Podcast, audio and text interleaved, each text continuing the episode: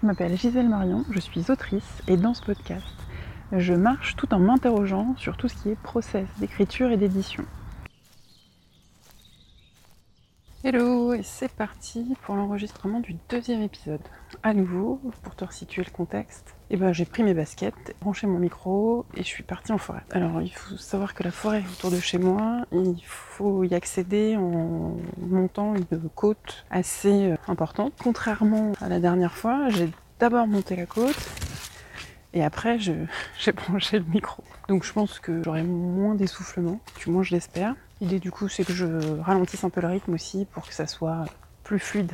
Alors, plusieurs enseignements que j'ai eus suite à l'enregistrement de mon premier podcast, euh, parce que forcément je me suis euh, réécoutée. Et euh, alors moi qui pensais en me disant, allez, je fais deux trois coupures, au moment où j'ai dû m'interrompre pour des raisons X ou Y, comme des gens qui passaient, etc. En fait, j'ai fait vachement plus de coupures. J'ai vraiment limité la casse. Ça aurait pu être bien pire. J'ai quand même découvert pas mal de choses. Bah déjà, j'ai un vrai problème, c'est que je finis pas mes phrases.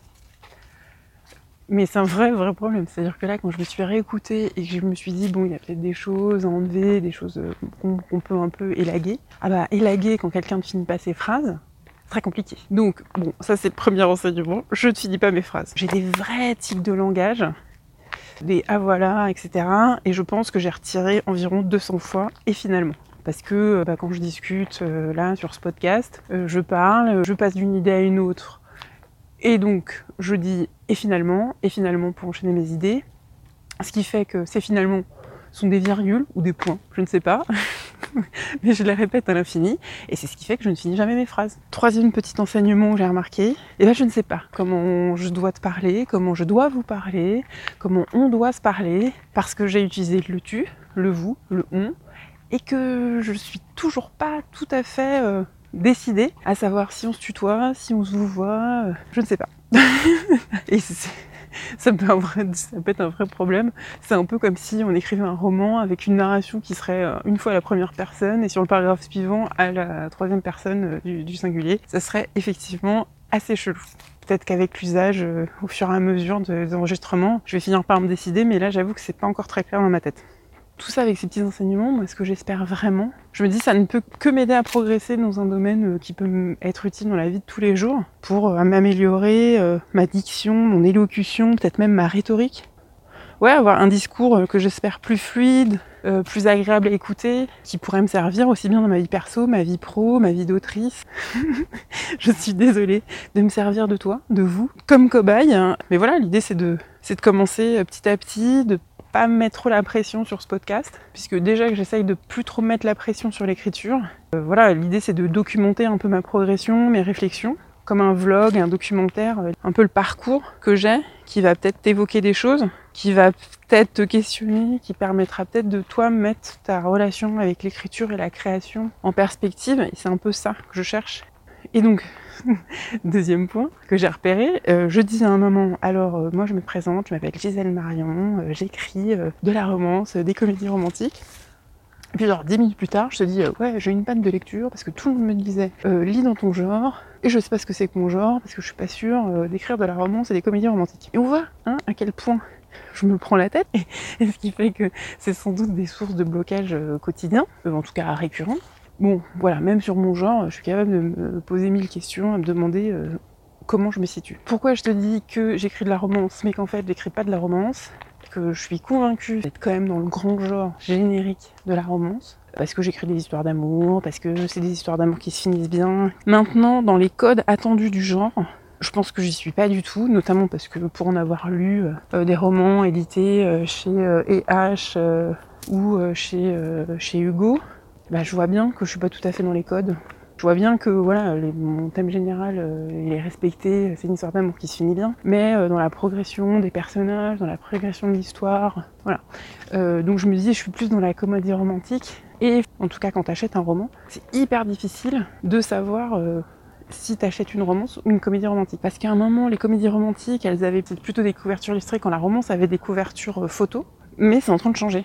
Euh, alors on peut toujours se dire ah oui mais la lectrice de romance elle lit aussi de la comédie romantique, la lectrice de comédie romantique elle lit aussi de la romance. Et ben je te dirais c'est un peu comme les thrillers et les polars. Il y a des gens qui ne lisent que des thrillers, qui sont pas très fans de polars et inversement. Et pourtant euh, c'est un peu le grand même genre, en tout cas pour moi vu de l'extérieur. Mais voilà, c'est un petit ressenti que j'ai euh, et qui fait que sur des, des romans de romances pures avec beaucoup de drama et de scènes de sexe, ça me correspond pas du tout ni à ce que j'aime lire ni à ce que j'aime écrire.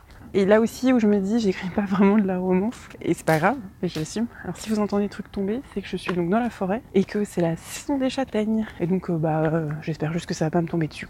Voilà. Bref, reprenons donc sur cette histoire de genre littéraire et euh, qu'est-ce qui fait que je me dis que j'écris pas de la romance? Je pense que les lectrices de romance et les autrices de romance vont s'attacher à l'évolution des sentiments et quand j'ai des retours de lectrices, qui, euh, bah, je laisse mon, email à la fin des romans ou euh, dans les commentaires euh, Amazon, et c'est quasiment toujours la même chose. C'est, c'est une histoire originale que j'avais jamais lue, sans prise de tête, très divertissante.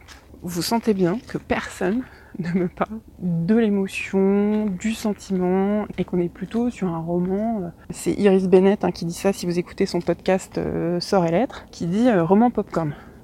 Bon, là, moi, quand on me dit que j'écris des histoires qui sont amusantes, divertissantes, avec des intrigues originales, sans prise de tête, je me dis clairement, j'écris un roman popcorn.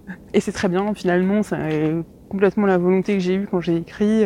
donc, c'est un peu la question, quoi. Qu'est-ce qui fait que j'arrive à écrire des romans sans prise de tête en me prenant la tête? Si justement, pourquoi je me prends la tête et là, mon ressenti, mon analyse, peut-être que ça va pas du tout faire écho chez toi, mais je trouve que les messages qu'on fait passer euh, aux autrices, aux auteurs sur euh, qu'est-ce qui bloque, pourquoi vous bloquez, euh, c'est souvent un syndrome de l'imposteur, de la procrastination, du manque de discipline, et puis voilà, mais c'est souvent l'explication, c'est euh, un besoin de perfectionnisme. On est plutôt sur des choses euh, très ancrées euh, psychologiques, et c'est sans doute le cas pour plein de gens. Mais alors moi, vous allez voir, c'est pas tout à fait ça. Et du coup, je me dis, bah, en partageant moi ce que j'ai compris de moi et de mon fonctionnement, peut-être que ça va élargir aussi ton questionnement. C'est un peu le but. Donc, comme j'ai dit dès le premier épisode, pour les raisons d'écologie, de, société, je suis foncièrement anticapitaliste. Et alors, autant te dire que quand tu es anticapitaliste, vendre des livres sur Amazon, ça grince, d'accord? Il y a quelque chose en moi qui grince fort. Il y a l'acte de vendre, déjà. Il y a l'acte de commercialiser, une- un acte de création. Finalement, euh, vendre, c'est rentrer dans le système, quoi. Donc ça, bon, c'est le premier truc qui fait que ça grince. J'ai pas de solution. Ah ouais, tu peux les mettre gratos à disposition. Oui, mais on est dans un monde capitaliste et je peux pas faire semblant que je peux pas vivre en marge alors je vis dedans. Vous les comprenez?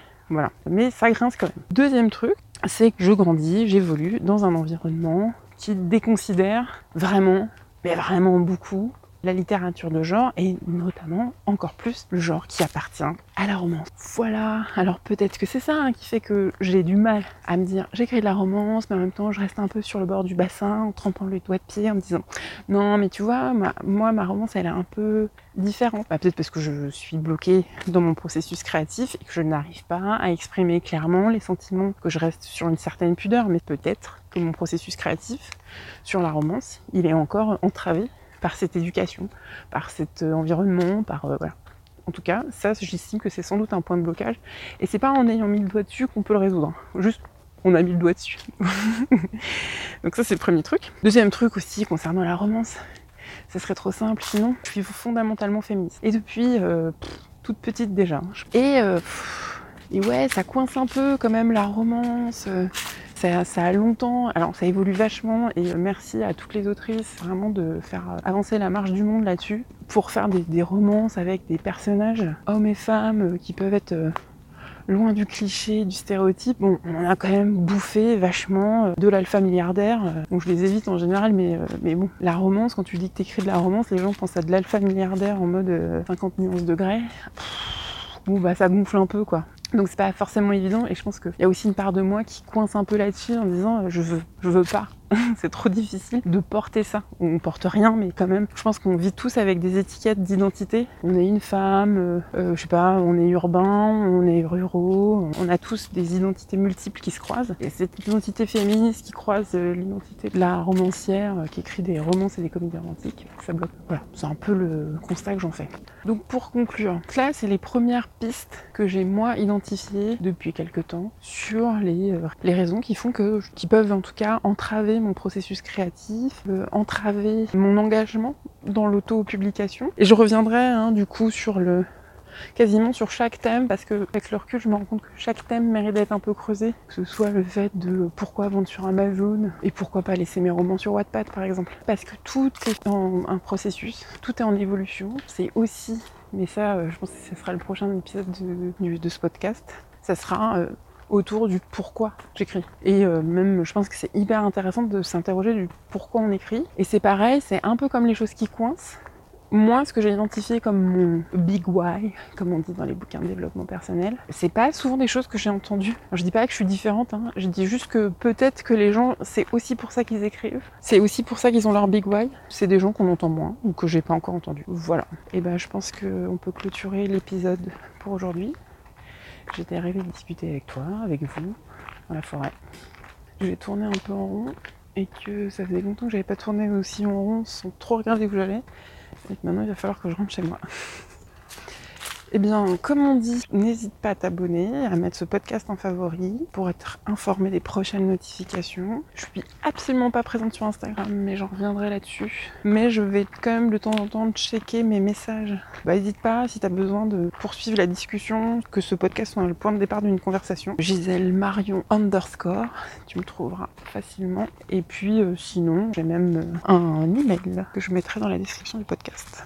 C'est la fin de cet épisode. On se retrouve le 1er novembre, qui sera le début du NaNoWriMo. Je ne sais pas si tu le fais cette année. A priori, moi, non. Parce que j'ai des projets autres que d'être sur l'écriture de premier j'aime. Et comme tout est en évolution et jamais en décision chez moi, je peux changer d'avis d'ici là. Je te souhaite de bonnes séances d'écriture et de, comme moi, continuer à t'interroger sur les raisons qui font que tu es motivé pour écrire et que parfois tu les moins. Ciao, ciao